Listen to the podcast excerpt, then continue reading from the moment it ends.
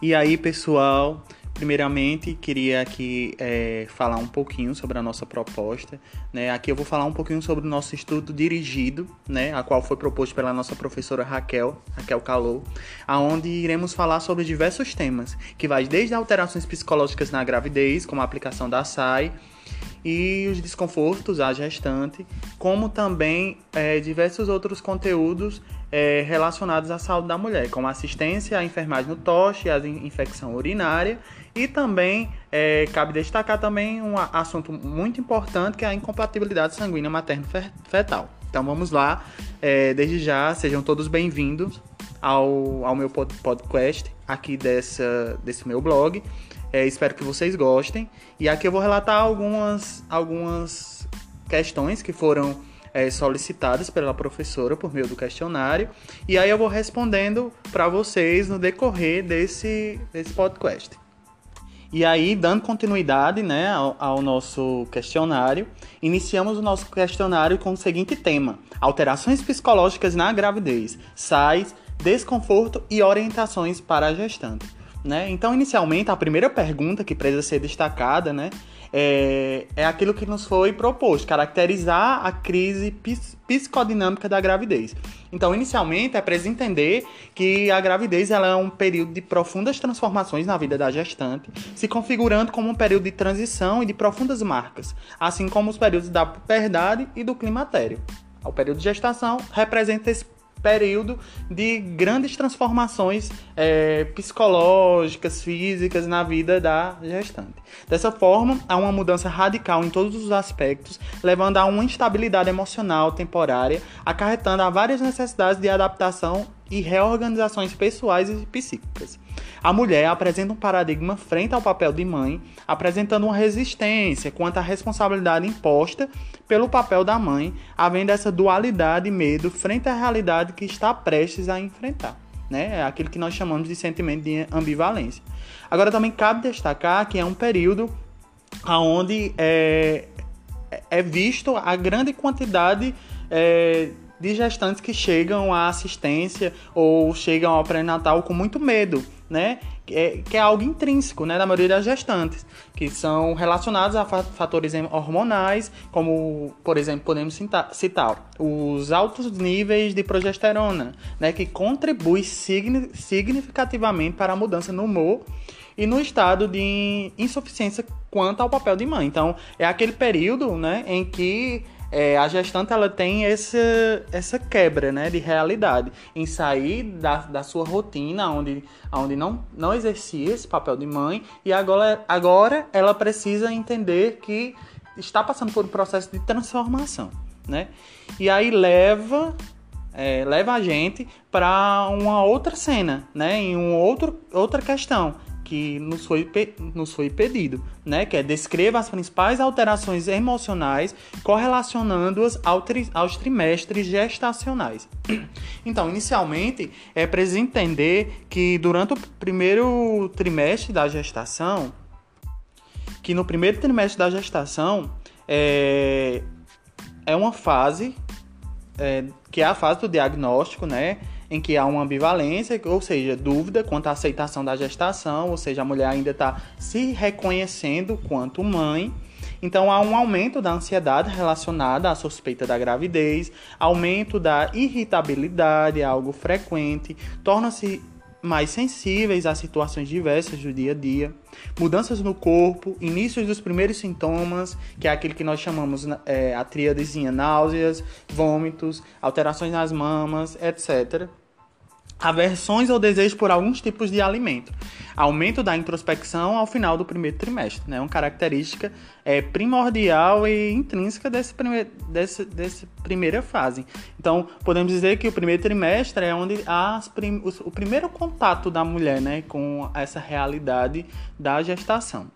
Em relação ao segundo trimestre, é, ressurge um período de aceitação da gravidez. Então, é nesse período que a gestante ela tem um olhar mais, é, como é podemos dizer, um olhar mais voltado para si, né? onde ela acaba é, vendo a gravidez como algo benéfico, como algo. É, como uma imagem idealizada, entendeu? Ela começa a idealizar o filho e tem uma maior interligação e fortalecimento da relação mãe e bebê, visto que esse período há uma maior troca na relação entre o feto e a mãe por meio dos movimentos do feto no útero, se comunicando com a mãe por intermédio dessas movimentações, ou seja, inicia-se um vínculo maior. Cabe destacar também que, em relação à estabilidade emocional, é um período que há uma maior estabilidade da mãe em frente à gravidez e às mudanças, né? E aí nos leva para o terceiro trimestre, né? Que é período caracterizado por uma maior apreensão da gestante. Né? No caso aí, é, a gestante há uma aceitação, né? No, no segundo, segundo trimestre, há uma aceitação, há uma idealização de, de, dessa gestação, e aí levando para um período do terceiro semestre caracterizado por uma maior apreensão, né? A gestante tem um maior temor, um maior medo frente a um novo, né? Principalmente as, as primo, primogestas, né? Que são aquelas que ainda não tiveram uma gravidez, né? E a aproximação do parto a, apresenta é, nessa gestante essa apreensão, né? Então, diante disso, é, podemos identificar diagnósticos de enfermagens frequentes, como o medo, como a ansiedade, e nós, como futuros profissionais, precisamos ter um olhar clínico e direcionado para identificar e amenizar essas características é, que são visualizadas né, nessa, nessas nossas pacientes que chegam ao nosso, ao nosso consultório e para que assim, através de medidas, é, possamos auxiliar na diminuição desse temor. Além disso, é, há também a questão da responsabilidade, deveres das, da mãe, ou seja, há um medo de não exercer de forma efetiva o papel da mãe e não saber se vai lidar, se vai saber lidar com as mudanças, é, com as mudanças advindas de um filho, né? É, além disso, cabe destacar né, outro, ponto, outro ponto importante que eu botei aqui para poder é, discutirmos aqui é que há uma queixa, queixa física né, relacionado a, por exemplo, edema. A mulher é, é um período em que surge muito inchaço nos membros inferiores, que é o edema, dor no seio, que a mama ela se torna engurgitada, é, dores lombares, entre outros. Né? E aí, e aí não podemos esquecer que diante dessa realidade, das alterações psicológicas da gravidez, é necessário, é, como enfermeiro, ter é, o nosso olhar voltado para os principais cuidados de enfermagem e se indagar. Né? Eu, como enfermeiro de uma unidade é, da atenção primária, eu preciso é, realizar e, e promover cuidados específicos né, para aquela determinada gestante diante da ambivalência psicológica, né? E aí é, foi nos pedido, né, pela nossa professora Raquel, para identificar os principais cuidados de enfermagem diante da ambivalência psicológica própria da gestação. E aí eu trouxe aqui para a nossa discussão, né, que inicialmente é preciso reconhecer, né, o estado normal de ambivalência reconhecer que a gestante passa por esse período, acolher as dúvidas é, é algo muito importante, né? Que eu acredito que uma, é, uma comunicação efetiva e qualificada ela pode é, contribuir de forma significativa para para que o pré-natal ele possa ser um pré-natal de qualidade, né? Porque nada, nada adianta você é, realizar um pré-natal onde não tem uma escuta, tanto do profissional quanto da gestante, é para ter esse, esse, feedback, e principalmente o profissional ter esse feedback maior de, de saber ouvir, né? Saber ouvir a gestante, mas também ter uma comunicação efetiva e qualificada e um olhar clínico para analisar o estado emocional da gestante, fortalecer os grupos de casais, incentivar apoio emocional da equipe e da família frente a essa situação, proporcionar momentos de educação em saúde. Pronto, aí chegou em um aspecto que eu acho muito interessante e que também eh, eu amo muito, né, que é a educação em saúde. A educação em saúde, ela tem é uma assertiva assim primordial dentro do, da nossa atenção primária. Através da educação em saúde, é, nós podemos é, realizar todo um processo de prevenção e promoção da saúde, né, a fim de poder é, através de palestras, através de rodas de conversa, poder é, retirar um pouco da dúvida, poder até mesmo diminuir os casos, como eu falei anteriormente, é, de ansiedade, de medo dessa gestante, né? É um período de reconhecimento, tanto como é, paciente, tanto por parte do paciente, como também do profissional ter esse olhar diferenciado frente às nossas pacientes, né? E assim possibilitar é, que através desse, desses encontros possa amenizar o processo de ansiedade, como eu acabei de falar, e promover assim também a socialização e a troca de informações entre as gestantes. Né? As, as gestantes passam a se conhecer e entender quais são as dificuldades de cada um e assim é, uma acaba ajudando a outra nesse processo. Né? Acredito que seja muito importante.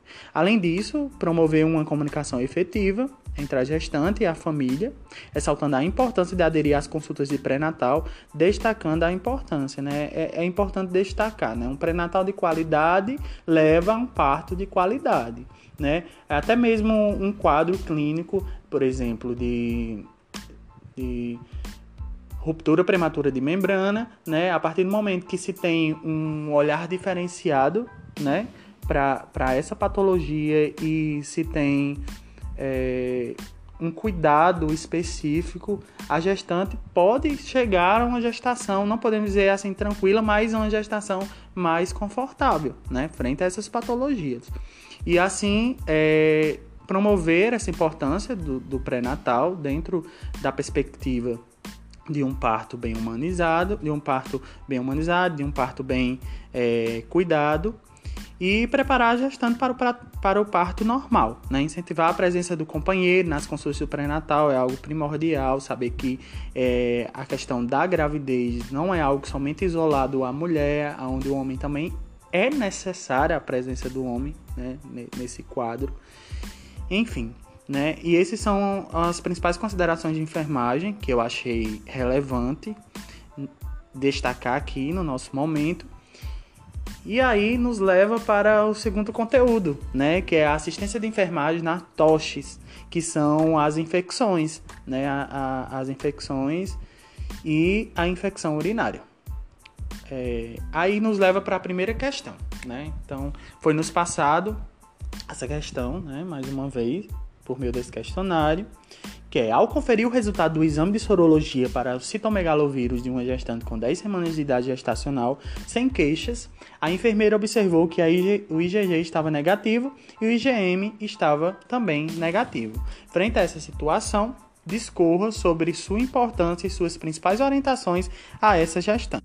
Então, de imediato, é, pode-se identificar que a gestante ainda não, não, não teve uma sensibilização, desculpa, é, ela não foi infectada pelo vírus, em outras palavras.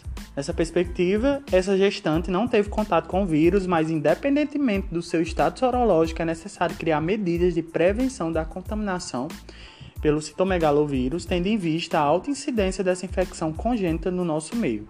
Dessa forma, cabe à equipe de saúde elaborar medidas de saúde que orientem, esclareçam é, todas as gestantes sobre os riscos da doença durante a gravidez e orientando, orientando-a sobre reforço dos hábitos de higiene, ou seja, lavagem da, básica das mãos, evitar aglomeração, hábitos sexuais, usar preservativo durante possíveis relações. Se a mãe adquirir infecções ao longo da amamentação, está indicada a suspensão do aleitamento.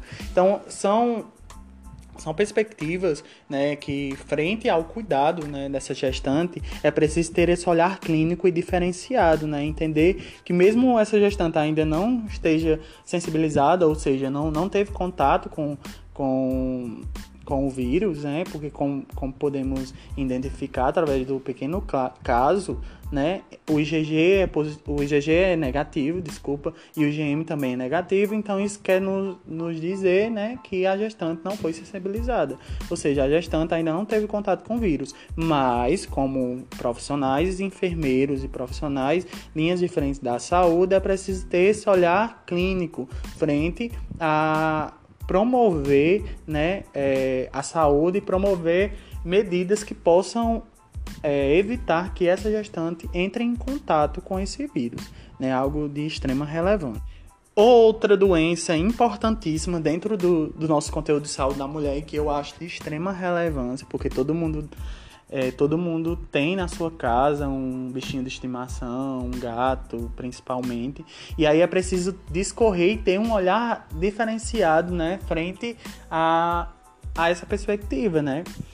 E aí nos foi pedido para discorrer sobre as medidas de prevenção primária da toxoplasmose na gestação. Tá? E como eu falei, inicialmente é preciso entender que a toxoplasmose ela é, ela é uma doença que leva grande risco, traz grande risco para a gestante, né? E para isso, né, é, é necessário ter uma prevenção, né, e uma promoção da saúde por meio, né, de orientações básicas, como higienizar corretamente as mãos antes das refeições e outras atividades, como coleta com lixo, animais, ao manusear carnes cruas, usar luva, porque a gente sabe que a principal contaminação do oocisto, né, que é a, são é, a forma em que em que as gestantes acabam sendo contaminadas pela toxoplasmose é através do contato com esses alimentos contaminados pelo oocisto ou na, na própria carne, carne crua, mal cozida, ou o contato com a carne. Então, evitar manusear terra, o solo e, se necessário, utilizar luvas e higienizar as mãos após a atividade né? Incentivar o uso de água filtrada ou fervida, mantendo os reservatórios bem fechados.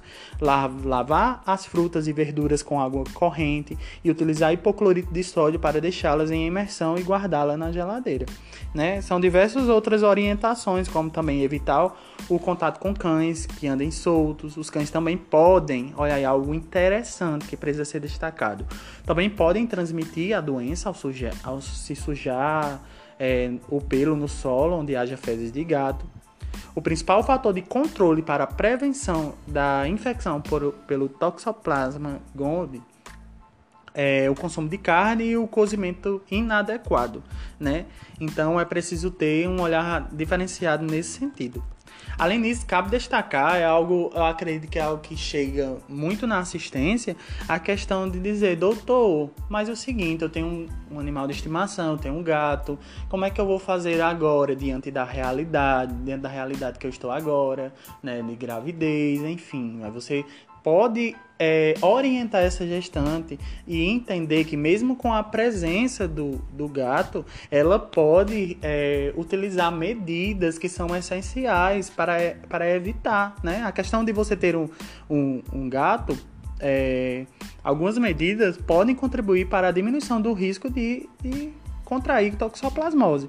Né? Dessa forma, é, segue alguns cuidados importantes para o seu bichinho de estimação, ou seja, mantenha o gato bem alimentado com ração, assim evita que ele possa procurar na vizinhança outro, outro alimentação que possa estar contaminada, é, fazer a troca da caixa de areia constantemente, né? Aí pedir também para que outra pessoa possa fazer essa troca, já que a gestante não pode ter contato, né, com as fezes do gato.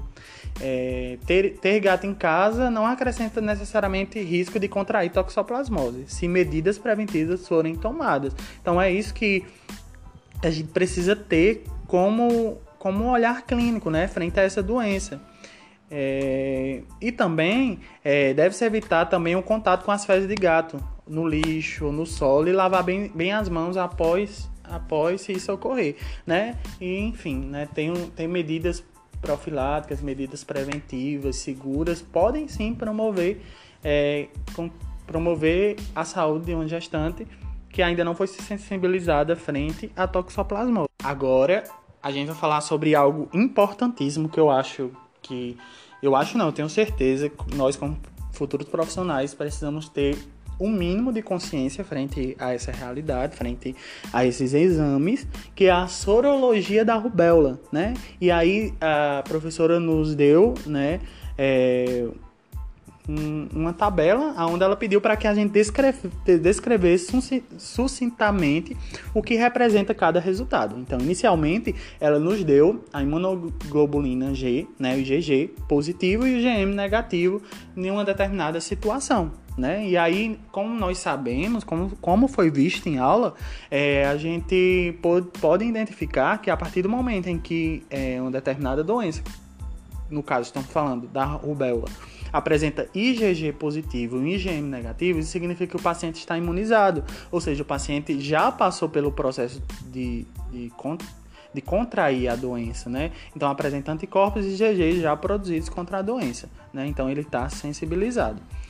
Quando o IgG pelo contrário, é negativo e o IgM é positivo, o paciente apresenta uma infecção recente aguda, ou seja, ele teve contato com, com a doença e teve contato com o vírus dentro do intervalo de duas a três semanas. É o início do contato, né? Porque o IgM ele representa é, um contato inicial com aquela doença. Você teve um contato inicial com, com o vírus da rubéola e a partir daquele momento o organismo ele está agindo de forma a eliminar aquele antígeno que está é, no seu organismo, né? Então aí ele libera muito IgG como forma de é, de criar mecanismos para a eliminação dessa infecção, né? E aí podemos dizer que é uma infecção recente e aguda.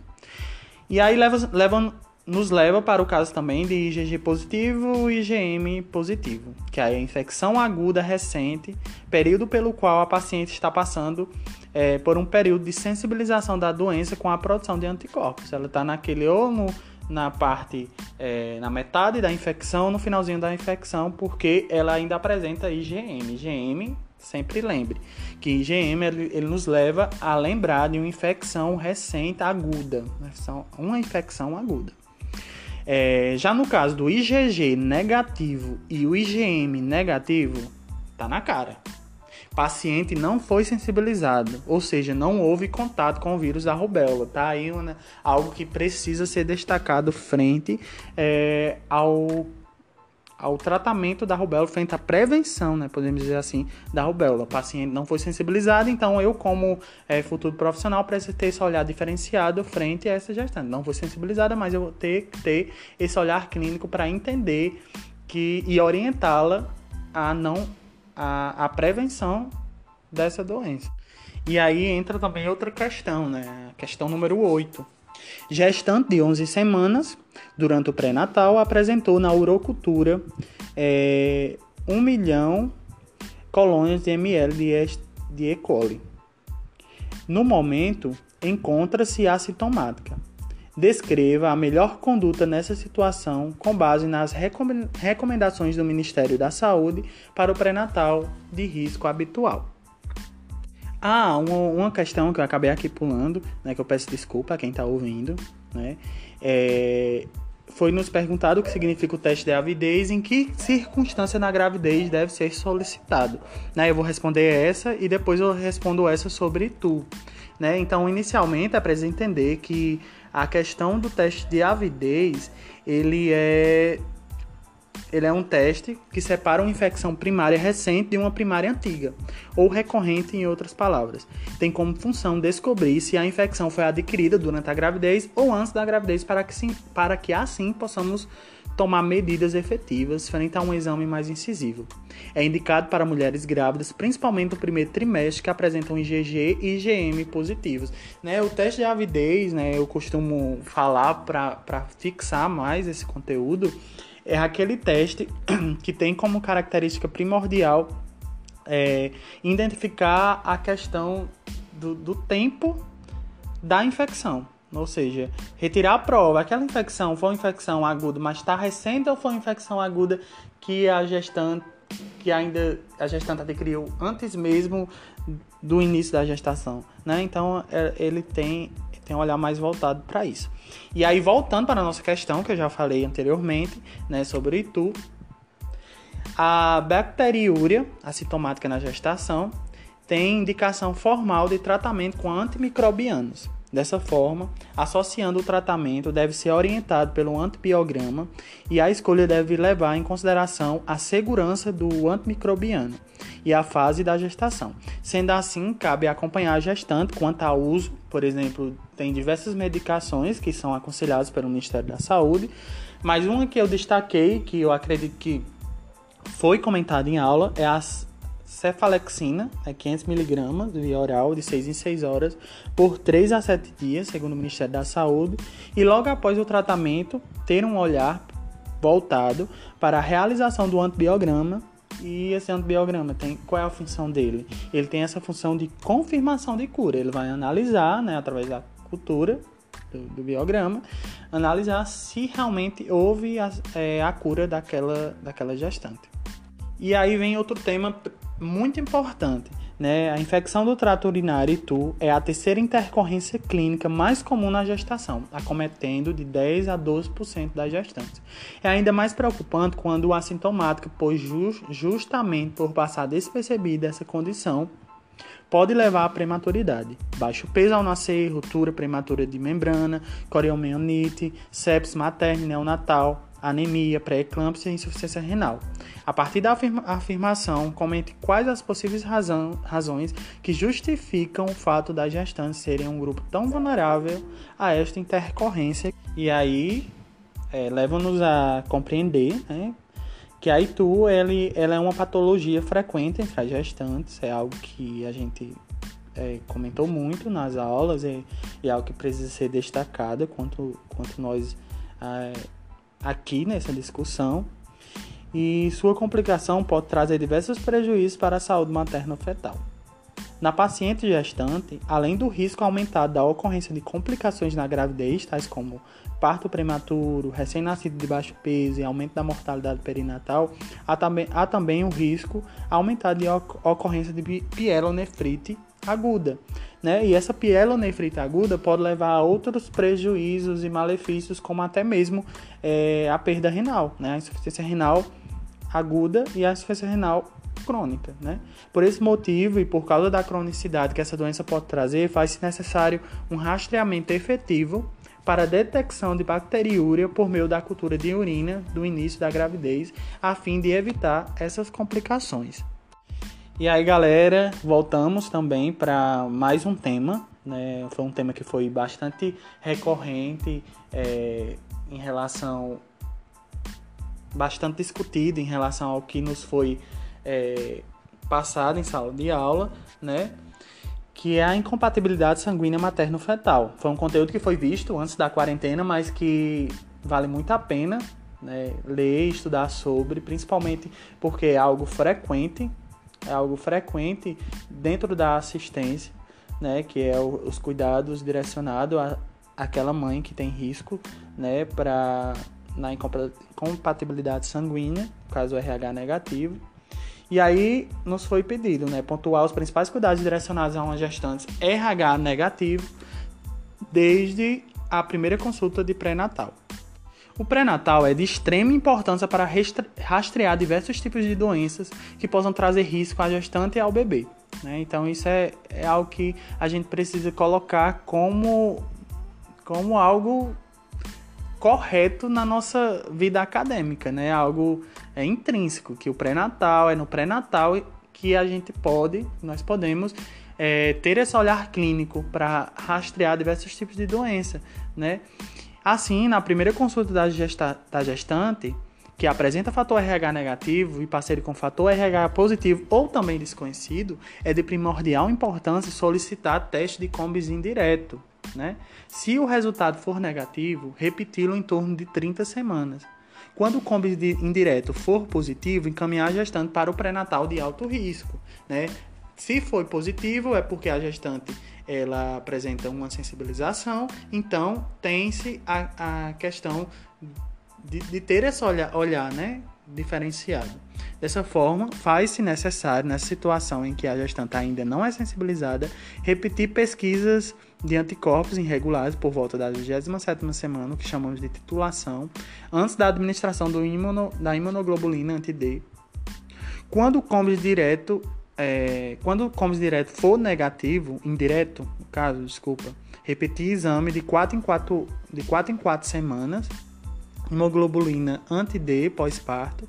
Se o RN, RN for é, RH positivo, e combis direto for negativo, após abortamento, gestação ectópica, gestação molar, sangramento vaginal ou após procedimentos invasivos, biópsias de vilo, amino, aminocentese, condiocentese, se a mãe é RH negativa e pai é RH positivo, segue os mesmos cuidados. Então é, é preciso ter esse olhar diferenciado frente a esse quadro.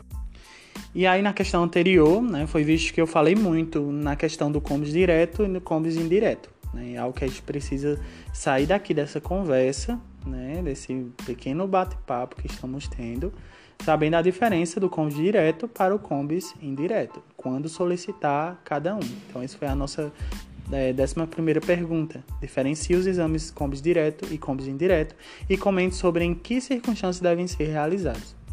O teste de combi direto e indireto integra a rotina pré-natal. É algo que, que de imediato, de cara, como enfermeiro, temos que ter isso gravado na nossa mente. Pedir combis. Né?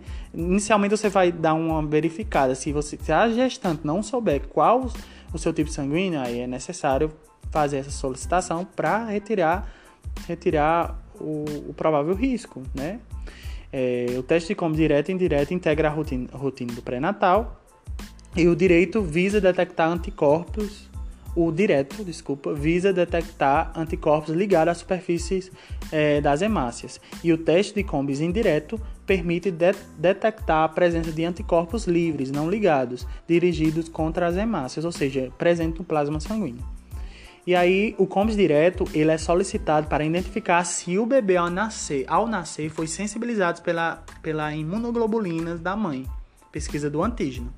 E o combis indireto, de forma indireta, identificar se a mãe teve contato com o antígeno, sensibilização. Por isso, ele é solicitado na primeira consulta do pré-natal para se ter essa, essa informação. E aí, para concluir a nossa conversa, né? Espero que estejam gostando. Vem a 12 né? Que é PC, 26 anos, primigesta. Deu à luz de parto normal uma criança do sexo feminino com tipo sanguíneo AR negativo, RH negativo. Ao analisar os dados do cartão da gestante, a enfermeira do alojamento conjunto constatou que o tipo sanguíneo da mãe era ARH negativo e do pai A e o RH era positivo. Qual seria a conduta apropriada para este caso específico? específico. Né? Inicialmente a gente identifica né, que é preciso ter, é, realizar uma conduta né, para essa gestante é, de educação em saúde frente ao quadro da gestante, né, porque é uma gestante RH negativa, né? Então tem que ter esse olhar diferenciado orientando sobre o risco decorrente do seu fator RH negativo e nos casos em que a gestante é RH negativa e não sensibilizada, a orientação é repetir a pesquisa de anticorpos irregulares por volta da 27ª semana antes da administração da dose profilática de imunoglobulina anti-D. E aí, esse quadro nos leva a entender né, que o, o quadro de de incompatibilidade sanguínea né, dentro do, do, desse, dessa realidade acontece quando a grávida ela é RH negativo, que é, ela vai estar desprovida do antígeno D, e a criança ela é RH positivo. Né? A mãe pode ser, no caso, sensibilizada e passar a produzir anticorpos anti-D. Então, esses podem atravessar a barreira placentária e acarretam doença hemolítica perinatal e assim poder causar repercussões graves é, e determinada morbidade e mortalidade fetal e perinatal aumentada. Né? Por isso que durante, é, durante essa perspectiva desse caso é preciso ter esse olhar diferenciado, né? esse olhar voltado para a questão da prevenção do, dessas complicações perinatais. Né? Então é isso, galera. Eu espero que vocês tenham gostado. Né? Queria agradecer aqui à professora Raquel Calou pela oportunidade de podermos estar compartilhando um pouquinho sobre os nossos conhecimentos a respeito da a respeito de vários conteúdos dentro é, dentro da nossa disciplina de saúde da mulher, através dessa metodologia, por meio do portfólio. E eu espero que vocês gostem né, desse podcast. É o primeiro que eu estou fazendo, não tenho experiência, mas enfim, a gente vai aprendendo com a vida, né, aprendendo com as oportunidades. Desde já, muito obrigado pela atenção. Espero que tenham paciência para escutar esse áudio, ficou um pouquinho longo, mas é isso. Muito obrigado.